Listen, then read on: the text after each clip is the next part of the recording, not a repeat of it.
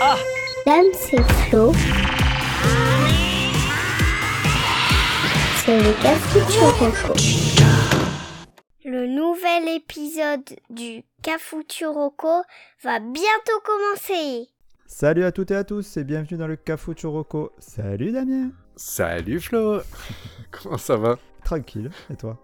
Ça va, Bon. ça va. Alors, dans cet épisode, on Mhm. va parler pour le nouveau de Zootopie, mais la version du samedi soir, tu vois.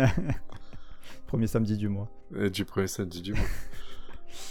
Pour l'ancien, on va parler d'un gros cigare au bord des lèvres. Aïe, aïe, aïe. Pour l'insolite, on va parler de deux lettres, mais dont on n'y comprend rien. Et pour l'emprunter, d'exposition de moules. Et ça commence tout de suite. Bravo. J'ai fini toutes vos recos. Alors envoyez des nouvelles. Alors, mon Flo, pour le 9, je voudrais venir sur une catégorie où je vais pas si souvent que ça, au final. C'est les, les mangas, les animés. Ouais, ça- ouais c'est vrai. Ça t'arrive, mais... Ouais, j'en fais pas trop, pourtant j'en regarde. hein. Euh, donc je voudrais te parler d'un, d'un, d'un animé qui s'appelle Kakarot. Non, Cacarotte. je rigole. Ah, mais j'allais Non, dire... je rigole, j'oserais pas. Mais non, j'oserais pas. Ouais, Euh, je voudrais- c'est- Bon, pour ceux qui ont Malgré pas que c'est très bien. hein. Oui, c'est pas qui pas la c'est du Dragon Ball Z. Euh, je voudrais parler d'un animé qui s'appelle Beastars. Est-ce que tu connais? Pas du tout. Ah bah tant mieux, parce que je me suis dit autant on l'a déjà fait, je m'en rappelle pas. Tu vas raconter Donc- les coulisses? C'est ça. Donc Beastars, c'est une série donc euh, japonaise, à la base une série de manga, euh, qui sont sortis entre 2016 et 2020. D'accord? Ça c'est pour le manga papier au Japon. Et en France, c'est sorti on a, entre 2019 et juin 2022. Donc tu vois, le- le- la partie manga est relativement récente. D'accord. En fait, en France, on a Netflix qui a diffusé l'animé. Donc en fait, c'est sorti en France en mars 2020 pour la première saison et euh, je te dis, je te spoil direct, il y a une deuxième saison qui est sortie en 2021. D'accord? Pourquoi tu me spoil? C'est- Parce qu'il y aura deux, il y a deux saisons.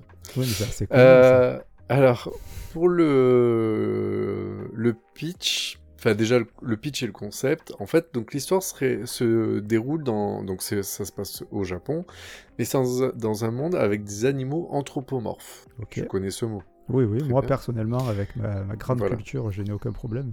Donc, Et euh, on va euh, pas entre- insulter nos entre- euh, en leur Non, expliquant en donnant euh, la définition, voilà, c'est ça, c'est des tous. animaux Donc- qui ressemblent à des hommes. Voilà, c'est ils, sont. Tu prends un chien, bah, il est sur euh, sur deux pattes. euh, Zootopie. Zootopie, exactement, bien vu. Donc en fait, voilà, c'est des, donc des animaux anthropomorphes, civilisés, etc. Mais comme si c'était euh, des humains. Il n'y a pas d'humains dans ce monde-là, en fait. C'est tout le monde, des... c'est Zootopie, c'est que des animaux et tout ça. Et en fait, on va suivre euh, Legoshi, qui est un grand loup gris, qui est au lycée, hein, avec ses potes, etc. Le seul truc dans cette mécanique, mais euh, tu me diras, effectivement, tu viens de me niquer toute ma reco en parlant de Zootopie. en, fait, en fait, ce qu'il y a, c'est que dans, dans l'histoire, il y a une fracture sociale entre les carnivores et les herbivores. Ah oui, c'est carrément ça. Là. Ah, merde. Et à un moment donné, il y a euh, un, un paresseux qui travaille. il y a- euh, Et en fait, le, héros, c'est un renard. Alors, justement, bah, tu me diras, vu que t'as fait le parallèle, tu viens de me niquer, tu viens de niquer le, le- tu viens de niquer carrément le Disney, je, je vais t'expliquer pourquoi. Donc euh, voilà. Donc en fait, ils, ils cohabitent, mais c'est... Ouais, bah, putain, chier, la réponse est toujours dans Zootopie. Ils cohabitent difficilement, c'est-à-dire que normalement, les carnivores n'ont plus le droit de manger les herbivores, mais il y a toujours cet instinct animal, etc., qui fait que les carnivores seront toujours considérés comme des prédateurs vis-à-vis des herbivores. hein. donc les herbivores, c'est presque les gentils, les carnivores, ce sera toujours les méchants, même si c'est pas le, cas. Et en fait, dans cet univers, il y a certains êtres, certains de ces animaux-là, qui sont en fait des sortes d'élites et qu'on appelle des beastars. C'est-à-dire que eux doivent représenter un peu leur catégorie sociale. D'accord. Bah, et euh, dans, le lycée, par exemple, c'est le cas, il y a un Beastars dans le lycée où se trouve Legoshi, et c'est un grand cerf majestueux, et ce gars, c'est le délégué de la classe, c'est le chef de, de, la, de la classe de, comment s'appelle, de d'art dramatique, etc. À chaque fois qu'il fait une représentation, tous les parents sont à fond et tout, tu, tu vois l'idée. Donc Ouais, c'est ça ouais, un Beastars. Ouais, en fait, c'est le quarterback. Oui, voilà, c'est ça, c'est ça, c'est tout lycée, voilà, tu vois, tout lycée est Ah derrière ouais, je vois très bien.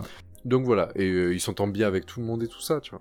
Donc voilà, le problème, le truc, c'est que donc les gauchis, tu vois, sont, donc les gauchis, c'est un loup gris, il est grand, il est timide et tout, et ce que je trouve fort dans ce manga, dans cet animé, c'est que, ou même dans le manga, c'est que justement le côté anthropomorphique, c'est-à-dire que physiquement, tu le, il est, il est tanké comme un grand ado, euh, enfin, le, le, le, le Ouais, mélange il les entre le côté animé, longs. euh.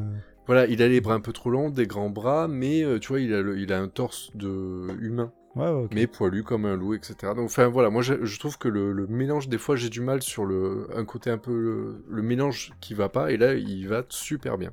Donc voilà, donc son meilleur ami, euh, il s'appelle Jack, c'est un Labrador, donc euh, voilà, tu vois, donc il est dans la classe. Je je suis un peu long sur mon histoire. Bon bref, et en fait, ce qu'il y a, c'est que il va un jour rencontrer une petite lapine blanche. Yeah. Mais là, on repart Et sur là. Ouais, sauf que, bah, en fait, il va se découvrir des sentiments qu'il va avoir énormément de mal à identifier parce que il a une sorte de, de petit coup de foudre rien qu'en sentant, en sentant son odeur, tu vois. Et en fait, Mhm. genre, dès qu'elle passe dans les parages ou qu'il la voit, il a une sensation, mais il n'arrive pas à savoir si elle vient de son ventre ou de son bas-ventre. Ouais, ok. Et c'est là où on n'est plus trop dans du zootopie. Alors, c'est un animé interdit moins de 16 ans.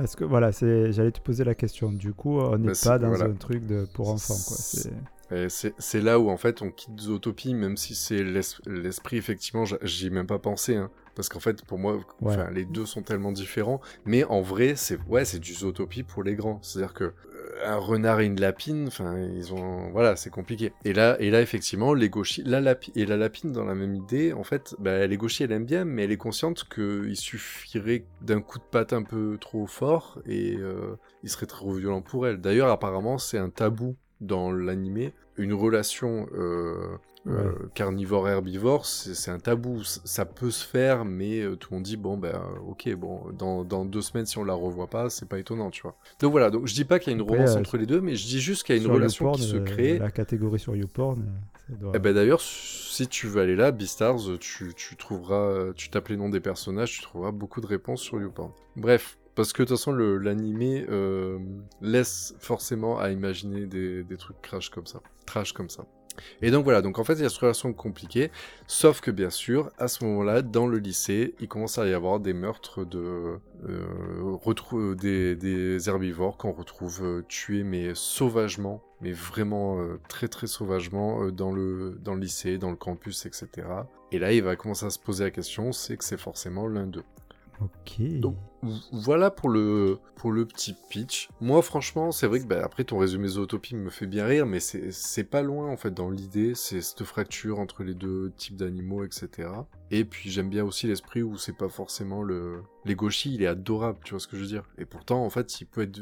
Enfin, quand il discute avec, avec, un, avec un mouton, même s'ils s'entendent bien, ouais, ouais. tu sentiras toujours que le mouton, euh, n'importe quel geste brusque ou je sais pas, il va avoir un truc où il va montrer ses crocs sans faire exprès. Le mouton, immédiatement, pourtant c'est un pote, hein, mais il va, il va se mettre en stress, tu vois. Ouais, ouais, je vois, je vois très bien. Ouais, ça a l'air pas mal. Voilà, tu m'as donc- dit ça, c'est sur Netflix, c'est ça? Ouais, ouais, c'est sur Netflix. Donc là, il actuellement, il y a deux sais- saisons de 12 épisodes. Mhm. Et la bonne nouvelle, je trouve, c'est qu'en fait, il y a une saison 3 qui est programmée pour 2024, mais qui sera la dernière. D'accord. Et euh, Donc en, ça, en dure... plus, c'est pas un, un truc à rallonge, quoi. ça dure longtemps un épisode? Non, c'est format 20 minutes. Ah oui, ça va vite. Ah oui. Ah oui, c'est un format, c'est un, enfin, c'est un pur format animé. euh, voilà. Après, c'est vrai que c'est 16 ans parce que le, le, non pas parce que tu, enfin, tu vois pas de cul. Tu, Ouais. tu vois des, des trucs un peu trash, même si tu vois pas ce que t'as pas à voir. Tu vois ce que je veux Oui, dire bah C'est oui, pas oui, du c'est 18 ça. ans non plus, mais il y a des scènes euh, suggestives euh, de choses où tu montreras même pas un préado.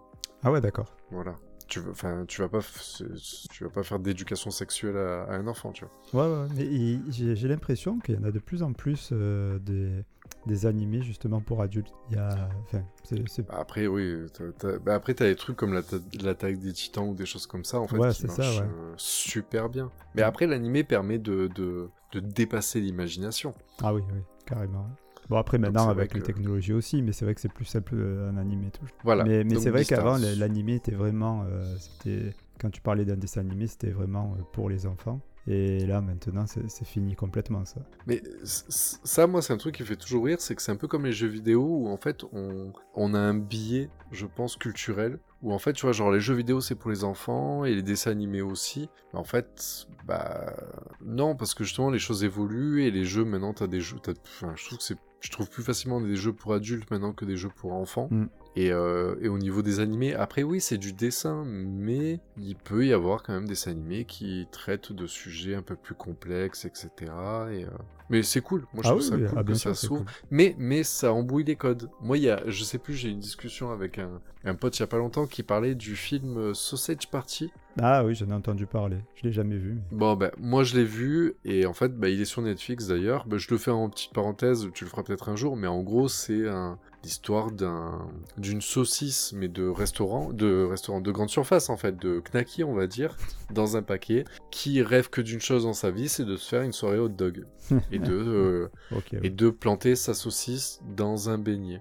Voilà, voilà. Voilà. Mais donc ah, c'est li- littéralement voilà mais oui mais le pire c'est que c'est littéralement ça c'est Oui, donc oui. c'est un dessin animé sauf que si tu fais pas attention c'est juste un dessin animé avec une saucisse qui parle Oui, mais bien sûr. sauf que il y a des scènes épiques euh, à coups de ça me donne envie de, de, regarder ça aussi. de mayonnaise il y a de la mayonnaise qui gicle euh, il y a des Ah cris oui, il y a des sûr. machins euh, Évidemment. il y a, y y une connotation mais qui est violemment sexuelle De Rocco. donc en voilà donc c'est pas voilà c'est voilà je vais m'arrêter là allez ciao À dans 15 jours Oh là là. Bah non, mais tu sais quoi, non. Ah, je vais quand même me faire euh, l'ancien.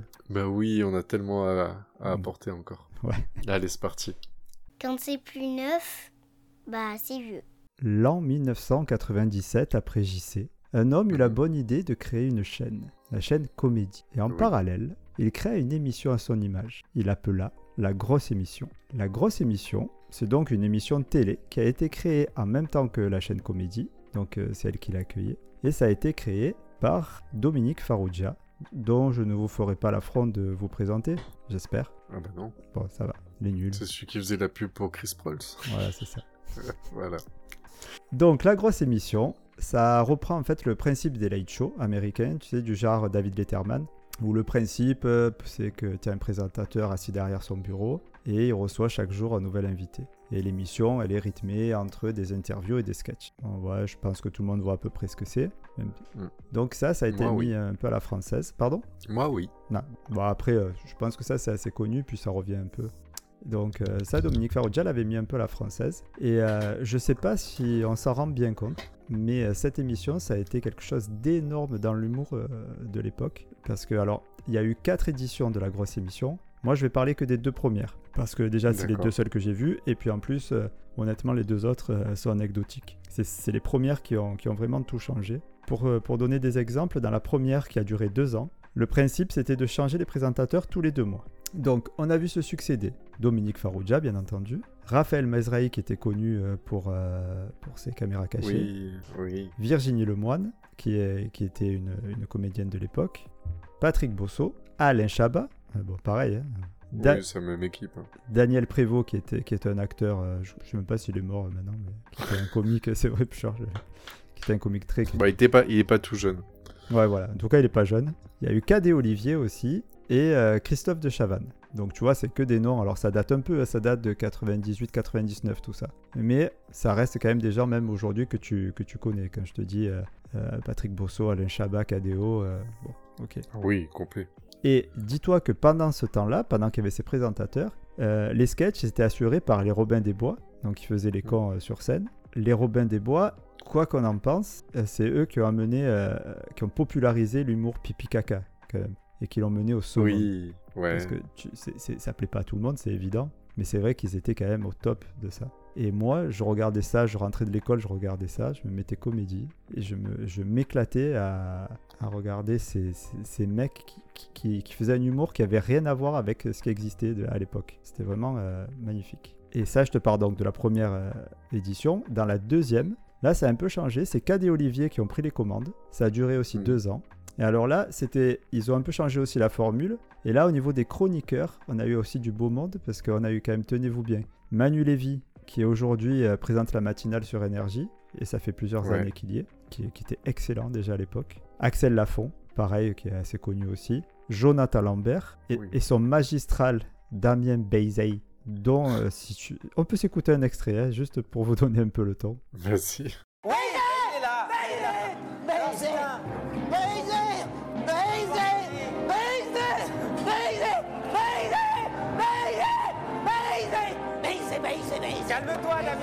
Ouais, Calme-toi, Damien. C'était moi dans mon, ma jeune âge. mais, tu, tu vois, ça donne un peu le, le truc. C'était, c'était, ça partait dans tous les sens. Et, euh, et dans les chroniqueurs, il y avait aussi Cyril Hanouna, par exemple. C'est là qu'il a débuté. D'accord. Voilà. Bon, et j'en passe euh, et tout. Et à l'époque, il était beaucoup plus drôle qu'aujourd'hui, hein, je vous le dis. Eh oui. Et euh, voilà, c'est franchement, c'est que du que du culte, que du culte. C'était l'humour complètement décalé. Des fois, ça allait très très loin, mais c'était du jamais vu. C'est là où on a découvert, où KDO ont créé le Camoulox. Aïe, aïe, aïe, épique ça. Épique. Et C'est vrai, c'est que je te dis que c'est du culte. C'est là où les Jean-Michel ont été euh, vus pour la première fois. Les Jean-Michel à peu près, Jean-Michel à vous, euh, qui sont pareils, euh, extraordinaires. Tu, tu confirmes Mais ou tu connais pas Euh, moi, je suis, je Ah. suis super fan. Ah, et puis, de toute façon, peur, en ouais. fait, ce qu'il y a, c'est que le. En fait, si tu veux, même si j'aime bien les inconnus, je suis assez fan de des nuls. D'accord? Oui. Et en fait, je trouve que euh, toute cette. Pas génération, mais toute cette gamme de, de, de comédiens et tout ça sont un peu pour moi des héritiers des nuls. Ah, mais complètement. Pas forcément des inconnus, parce que les inconnus, ils avaient une patte à eux qui, pour moi, ont... si, tu- si les inconnus, pour moi, ils ont des héritiers, ils ont le palmacho, des choses comme ça, qui sont capables de parodier beaucoup de choses, etc. Mais là, ça parodiait pas, en fait. C'est juste, c'était que de la connerie. Hmm. C'était pas dans la parodie. C'était dans un humour un peu lourd. Et après, c'est vrai que les Robins des Bois, comme toi, j'ai ce souvenir plus jeune où j'adorais. Il me faisait énormément rire. Et en fait, quand je revois et j'arrive, je fais beaucoup de sketchs étaient relous, mais comme pas possible. Mais en même temps, les mecs te sortaient 4-5 sketchs par jour. Ouais. Et je me dis, ouais, ben, au bout d'un moment, tu mets une, une équipe pipi caca. Mais de toute façon, eux, eux-mêmes, ils le disent, par exemple, ils- c'est les pros, c'est eux qui ont inventé les sketchs qui n'ont pas de chute. c'est vrai. C'est vrai, vraiment. C'est vrai. c'est Vraiment. Mais c'était. Et, et c'est vrai, vrai que tout, moi je l'avais pas comédie, mais c'est vrai que toute cette génération-là, et les KDO, tu vois, j'avais même pas fait le lien, mais les KDO, effectivement, moi j'adore cet humour camoulox, etc. Et des fois je me retrouve à, à- à mater sur des chaînes YouTube des enchaînements d'épisodes de camoulox, et le pire c'est que tu regardes et tu te dis, le, je, je crois que je comprends en fait. Tu vois, il n'y a pas de règles, mais tu Ah regardes, bah en fait, c'est- tellement euh, c'est récurrent. Le fait qu'il n'y ait pas de règles est récurrent, et en fait, du coup, ça, a toujours le même format, etc. Donc tu identifies quelque chose, mais tu dis, il n'y a pas de règles, mais il y en a une, tu vois. Ouais, non, mais il y a- il y, a cet humour, et puis il y a, il y a aussi, moi, ce que j'aimais bien, c'était euh, qu'en fait, il te créait des personnages. Il prenait une perruque, une chemise, et euh, il te créait des personnages, et, après, Ah. il te les faisait revenir de façon récurrente et tout, et ça marchait. Ça marchait. Ouais, tu- les Jean-Michel, euh, les Jean-Michel, à peu tu, près. tu- hein, tu prends cadre, tu lui fous une perruque euh, et, et un micro, et puis de- Et une guitare. Ah, c'est Manitas de l'Habitas. Pour ceux qui connaissent, ça vient de comédie, ça vient de la grosse émission. Ouais. Et si vous connaissez pas Manitas de l'Habitas, vous tapez ça sur YouTube et voilà. C'était l'humour. Ça pla- voilà, c'est- je sais pas si ça plaisait à tout le monde. Moi, je sais que mon père regardait pas, par exemple. C'était un truc euh, qu'à moi. Et, euh, et il voulait, je me rappelle, parce qu'à l'époque, c'était où tu payais des chaînes. Enfin, tu payes encore Oui. aujourd'hui, mais c'est un peu différent. C'est-à-dire que tu payais des chaînes. euh, Ouais, c'était TPS Canal Ouais, c'était tout ouais, ça. c'est ça, exactement. Et en fait, mon père voulait arrêter comédie parce qu'il disait Je regarde jamais. Mais moi, j'adorais. Surtout pas, tu m'arrêtes pas ça, quoi. Parce que, eh, ne serait-ce que pour la grosse émission qui passait, c'était une émission qui était euh, quotidienne, hein, tous les soirs. Il y avait euh, du lundi au samedi, tu avais une heure de la grosse émission. Voilà, euh, donc euh, je, je- Mais là, t'as fait 18 recours en une seule, en fait. Ouais, ben en fait, non, en fait, parce que. Enfin, oui et non. Tout ce qui a été vu le jour dans la grosse émission, vous le retrouvez, et la grosse émission, même, vous le retrouvez sur YouTube de façon euh, très facile. Donc, je vous. Mm, mm. Franchement, allez voir ça, La grosse émission. la grosse émission. Déjà, rien que le titre. Ouais, ouais, mais là, tu fais un bel effet, euh, Madeleine de Proust, je t'avoue. Ah, bah écoute, c'est c'était le but et ça fait toute une époque. Et ouais. Mais je te dis, moi, je suis, je suis fan de l'équipe de, de, de- des nuls. Tu vois, le Burger Quiz, etc. Ah, bah c'est oui. des sacrés souvenirs. Ah, ben Alain Chabat, de toute un- façon, un peu- Oui, voilà. tout ce qui touche, Se transforme en or. ou en rire. C'est. Voilà. Alain Chabit. Euh, Allez, sur ce. Je suis Ouais, a- lourd ce soir, mais c'est dingue. Allez, tu nous fais un petit insolite. euh, Ça va, te, Allez, ça va te remonter le aux- moral. Aux, aux petits oignons. La chronique qui sort de nulle part, c'est l'insolite. Alors pour l'insolite, je voudrais te parler d'une série euh, qui a été diffusée, euh, que tu trouves sur Netflix, je te le lance direct comme ça, qui a été diffusée entre 2016 et 2019, Mhm. et qui s'appelle The OA. Ah oui, oui, oui, oui, oui, oui, je l'ai vu. Ah ben voilà, ben tu vas Voilà. m'aider alors. Parce que, très... Alors, exercice très très compliqué. Donc OA, c'est une série de télévisée donc américaine euh, créée par Britt Marling, qui est l'actrice principale d'ailleurs de, Ah bon? De la série. Je savais pas. Ouais. Et donc euh, diffusée sur Netflix. Il y a eu deux saisons. Alors perso, je vais me focaliser sur la première parce que la deuxième, je l'ai commencé, je l'ai même pas fini parce que pour moi la saison 1 déjà était euh, était euh, déjà Ah bah là, on est un plein dans l'insolite, quoi. Ah oui, oui, oui, ouais, voilà, c'est ça. Tu vois, autant j'avais fait du Dirk Gently qui était complètement perché. En fait, là, c'est une série. J'ai même, du- je vais avoir du mal parce que je peux pas dire grand chose sans spoiler. En fait, c'est très compliqué. Donc, j'ai donné un pitch un peu volé, glané par-ci par-là pour voir qu'est-ce qui était pouvait être dit sur la série parce que j'osais pas faire le pitch moi-même de peur de trop spoiler. Donc, le pitch est le suivant. Prairie Johnson, une jeune fille aveugle adoptée, réapparaît brusquement 7 ans après avoir été enlevée. Sauf qu'elle revient en ayant recouvert la vue. Son entourage, après la joie des retrouvailles, va essayer de comprendre ce qui lui arrivait durant ces 7 ans et de comprendre comment elle a pu retrouver la vue, Ouais, au passage. Mais personne ne pourrait s'attendre à ce que Prairie a traversé. Ni la famille, ni les enquêteurs vont... qui vont chercher la vérité. Pardon Ni les ni la famille, ni les... si les spectateurs, par chance, les spectateurs vont euh, découvrir au fur et à mesure de la Oui, série voilà. ce qui lui arrivait. Mais tu peux pas l'imaginer.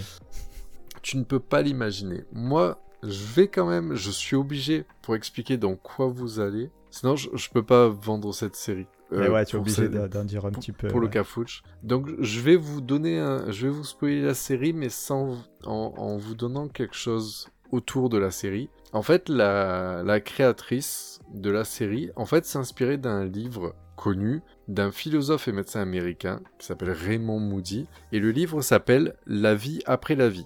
Et en fait, c'est un, rec- un livre qui recueille des témoignages de 150 personnes qui ont survécu à une expérience de mort imminente. Le, le ton est donné. Oui. Gros spoil sur la série. Euh, pff, oui, Mais- oui. Enfin, non, moi je trouve que tu, peux le dire, c'est parce que bon, ok. Bah, à la base, normalement, je suis censé, t'es censé t'arrêter au pitch de départ. Ouais. Mais il fallait que je, je dise que voilà. Donc, pour le style de la série, je prends toujours les mots de, de, de la co-créatrice, mais cette série, c'est un drame familial, un récit initiatique, un film une série d'horreur, une série de science-fiction et une chronique sociale. Ouais, C'est un mélange de tous ces genres-là. J'avoue. tout se mélange. On est perdu, on s'y retrouve, il y a des rebondissements, etc. C'est une série, il faut un petit peu s'y accrocher, mais d'un autre côté, elle a quelque chose que les autres n'ont pas. Et en fait, elle a quelque chose à apporter qui fait un peu réfléchir, etc. Donc, euh, c'est une série qui m'a pas mal touché, même si c'est une série où on peut facilement s'y perdre dedans. Donc, euh, voilà. Mais comme je dis, même si vous n'allez pas au bout de la série, je trouve que la saison 1 vaut le coup. Enfin, ça vaut le coup de s'accrocher, d'aller jusqu'au bout. Non, mais même il faut aller la au saison bout en euh, des deux saisons. Euh, Enfin, moi, moi, j'ai déjà dit plusieurs fois que j'aimais bien les séries qui sortent de l'ordinaire, qui t'apportent justement, comme tu dis, autre chose. Et là, on est pile poil Mm. euh, dedans. C'est-à-dire que c'est c'est pas la meilleure série euh, que j'ai jamais vue. Non, oui. Euh, mais j'ai l'impression de découvrir quelque chose. Et du coup, ben, la série, on sait pas. Voilà, des fois, tu te dis, mais je suis en train de regarder quoi? Et puis finalement, tu te dis, mais en fait, c'est génial. Et en fait, euh, après, euh, tu te dis, mais en fait, j'ai rien compris. Mais c'est pas. Oui. Mais euh, tu es dedans, quoi. Et je. Moi, je sais que je, je kiffe ça, quoi. J'aime bien ce, cette Bah, les- C'est c'est vrai qu'on est plus habitué, enfin, toi comment, hein, mais on est plus habitué à voir des films comme ça. Des films qui vont te perdre, te retrouver, ou même Mhm. des fois à la fin, en fait, le film, tu vas le cogiter pendant quelques jours pour dire est-ce que, enfin, ah, finalement j'ai compris, euh, tu sais, que tu comprends bien après. Et c'est vrai que les séries, on est moins habitué à, ce, à cette impression-là, mais elles laissent pas de marbre en tout cas. C'est Et, clair. euh, Mais c'est vrai que tu regardes les premiers épisodes, t'es un peu perdu. Tu regardes la... Mais j'ai la même chose avec les films norvégiens, les séries norvégiennes ou les trucs genre Dark ou les trucs comme ça. Des films nordiques, tu vois. Où en fait ils font des séries un peu perchées. Oh. Je voulais en faire une reco un jour, peut-être. Donc voilà, je, je vais pas En fait, tu donnes, tu donnes des recos dans tes recos, toi. Garde-les. Ah ouais, ouais. Mais aujourd'hui, ouais. Non mais je, je tease pour des prochains épisodes. Ah, pas mal. C'est ça. Ou alors j'ai l'inspiration que maintenant, mais bien sûr, je pense pas à le noter. Bon, bah, pour le Damien du montage, pense à noter les épisodes et, et les idées. mais donc voilà, donc c'est une série. En plus, j'adore euh, la- la- l'actrice euh, principale. euh, Elle est jolie, elle est attachante et tout. Ouais, C'est très Donc bien voilà, trouvé, donc- bravo. The OA, ouais. Deux, deux saisons, 16 épisodes, The OA. Et j'hésitais à dire, parce que sur un des, des pitchs, j'avais vu donner la définition de The OA, mais j'ai adoré euh, découvrir, découvrir euh, au fur et à mesure de la série euh, un, jou- un moment où du coup ça pop et en fait tu découvres ce que veut dire OA Mm. et j'ai adoré ça. Très bien. Donc voilà, Ben, merci. Très bien. au plaisir. Allez, on se finit avec l'emprunté. Ça te dit Allez, On leur a conseillé, alors ils vont en parler. Alors, je vais pas vous mentir, hein, j'ai un peu galéré pour trouver un emprunté pour cet épisode. Du coup, euh, ce que j'ai fait, j'ai demandé à un grand sage de me montrer le chemin. Et ma femme, Max. donc, euh, non, non. Ah. Ouais, il te montre toujours le même chemin, Max. Chemin un peu boueux, Ouais. là. ouais, ouais, le chemin où tu te penches en avant avec une savonne. Ouais, tu connais celui-là. Non, non, j'ai demandé à l'autre sage, à ma femme, qui revenait d'une expo, que c'est une bobo. Hein Euh, en fait, elle est maîtresse. Et elle m'a dit Pourquoi tu parlerais pas d'un photographe sous-marin? Bah, euh, Je t'avoue que ma première réponse a été bah, Parce que tout le monde s'en fout. Mais euh, après, elle a insisté un petit peu, elle m'a montré des photos. Et j'avoue que je suis resté un peu sur le cul. Je vais donc parler de Laurent Balesta, qui est un photographe, plongeur et biologiste français. Sa spécialité, c'est de faire des photos de ouf dans des conditions de malade mental. Dis-toi que c'est le premier gars à avoir pris une photo à 190 mètres de, profo- de profondeur. Je sais pas si tu imagines ce que c'est. Pas du tout. À avoir, ben c'est, c'est beaucoup. C'est beaucoup. À avoir passé plusieurs nuits au milieu de 700 requins qui étaient en train de chasser, il a photographié le dessous de, de- d'iceberg par des températures où, qui lui enlevaient la sensibilité des extrémités pendant près de 6 mois, t'imagines? Sérieux. Et surtout, c'est ce qui m'impressionne le plus, moi, c'est le mec qui a pris en photo le colacanthe. C'est un poisson fossile préhistorique qui a plus de 3,5 millions d'années. Waouh, mais c'est pas le poisson qui a une lanterne sur la tête? Non, non, non, ça ressemble à un genre de Pokémon euh, limace. Ah ouais. Ouais, ouais. Euh, je vous invite à aller voir à quoi ça ressemble, mais c'est le seul qui a réussi à le prendre en photo. C'est un truc que tu vois jamais, quoi. Bon, tu as, un peu compris quand même, euh, c'est le goth de la photographie sous-marine.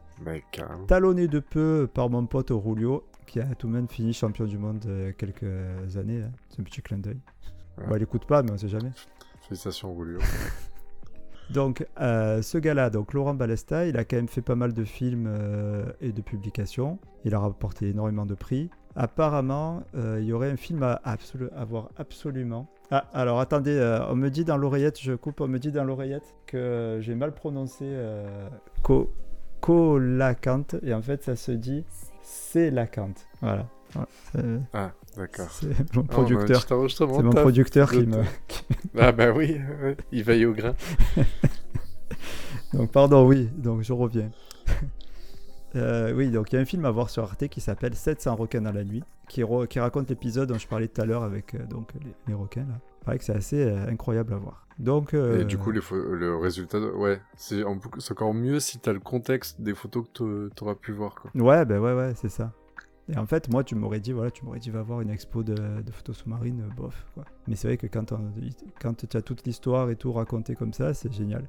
Et d'ailleurs, euh, Ouais, mais le mec était en string euh, dans, les... dans la banquise, euh, suspendu par un fil, je crois, attaqué par des requins, tu vois. Enfin, de, tout de suite, le contexte il est super. Et Je crois que c'est le seul d'ailleurs à avoir pris le risque de d'aller photographier Célia à la plage. Lié au réveil. Célia en maillot de bain. Tu vois, il y avait personne. je crois que euh. c'est là où il a dit qu'il a arrêté sa carrière, peut-être. Ah ben il a dit sur, son fait d'armes, euh, j'arrête là. Il pourra pas Ouais, faire voilà, mieux. c'est- Le, le, la cante là ou je sais pas quoi là. Ouais. C'était finalement Je-. Il s'est dit, je peux mourir en paix. Ah oui là oui. Donc euh, voilà. Et, et donc si vous voulez en savoir plus sur comment il a réussi à prendre Célia en photo. Il y a des expositions gratuites un peu partout en France. Et en fait, j'ai l'impression que ça Il- tourne. hein. En ce moment, il y en a un qui est pas très loin de chez nous, dans le Var. Il est doux. Il est doux, de France? D'accord. De, euh, de- Où il est né, c'est ça que ça tu veux dire? peut-être ça. Oui, voilà, ça n'a pas d'importance, peut-être. bah, Je sais pas. euh, Attends, je vais te dire ça. Euh, Montpellier. D'accord, oui. c'est- Donc, il C'est est un, du c'est sud un voisin. Ouais, c'est la, c'est la MIF. Euh, voilà, donc je Oh. disais que voilà, il y, a, il y a des expos un peu partout en France gratuites avec. tu sais que moi, euh, les filles sont allées avec euh, le- l'école justement et c'était très sympa. Voilà, aussi. Ils ont pas eu peur des requins? Ah non, non, mais après les photos sont extraordinaires, il faut voir ça. hein. D'ailleurs, si, pour voir son, son incroyable travail, euh, je pense qu'il n'y a rien de mieux qu'aller sur son site internet. Laurent, Oui, il est sur les réseaux, peut-être. oui, laurentbalesta.com avec deux L à Balesta. Oui, tu me diras, il a, car... Il a- a carrément un site. quoi. Oui, il a un site, ah oui, oui, ah oui, oui. Non, mais il est ultra reconnu. hein. Nous, on le- enfin, il n'est pas connu, mais il est reconnu. D'accord, très bien. Voilà, je, je trouvais un petit artiste, ça faisait longtemps. Bah, ouais, c'est original. Très longtemps, ouais. Et puis euh, là, tu rentres dans un domaine qu'on n'ose pas trop toucher, mais c'est cool. comme Célia. Voilà, On, on mettra des, des photos sur les réseaux, qu'est-ce que t'en penses? Euh, celle-là, je crois qu'elle elle est impubliable. Pas- Je crois que tu te fais, Ah, tu te bah. fais bannir de tous les réseaux. Bah, déjà, on a mis, on a, on, on a mis sa voix. Depuis, on s'est fait ban euh, sur Spotify. C'est bon.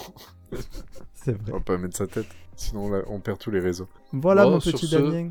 On passe. On va peut-être récapituler parce que j'ai mis trop de Allez, dans un cet petit- épisode. Un petit récap, c'est parti. Voici la synthèse des quatre recos. Pour le récap, cette semaine dans l'épisode, pour le 9, moi je vous ai parlé de, de l'animé japonais qui s'appelle Beastars.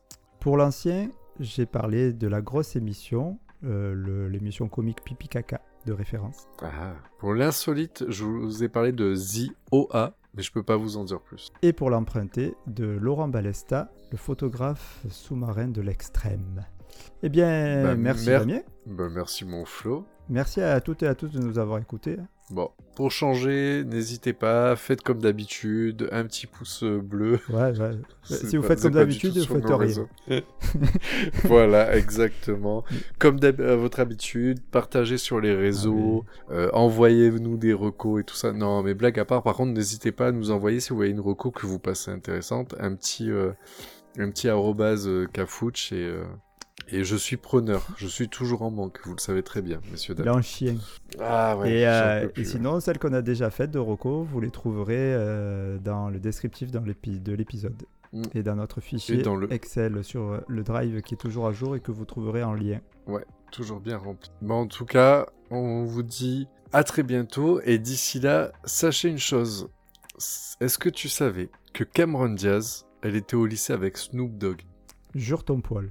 Je jure mon poil que tu m'as écrit de dire ça dans le script. Ah, mais je- ah, mais non, mais dis pas que c'est moi qui te l'ai dit. Je suis surpris de ce que tu me dis là.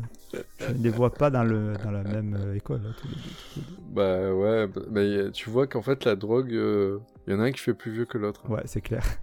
Eh ouais. Bon, sur ce, je vous laisse sur cette réflexion-là. La drogue, c'est mal. C'est vrai. Mais Cameron Diaz, Allez, des go- Ah oui. Allez, des gros bisous. Bisous. Ciao la mif. Ciao. Oh, mais vous avez vraiment écouté l'épisode en entier? Félicitations, vous êtes des courageux. Allez, salut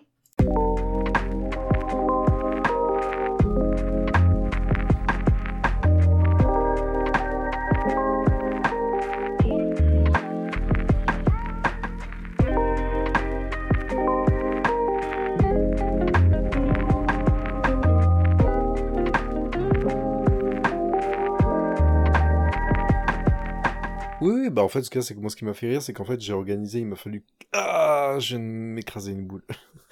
Euh, le. oui, je suis désolé. Euh, C'est que c'est sensible.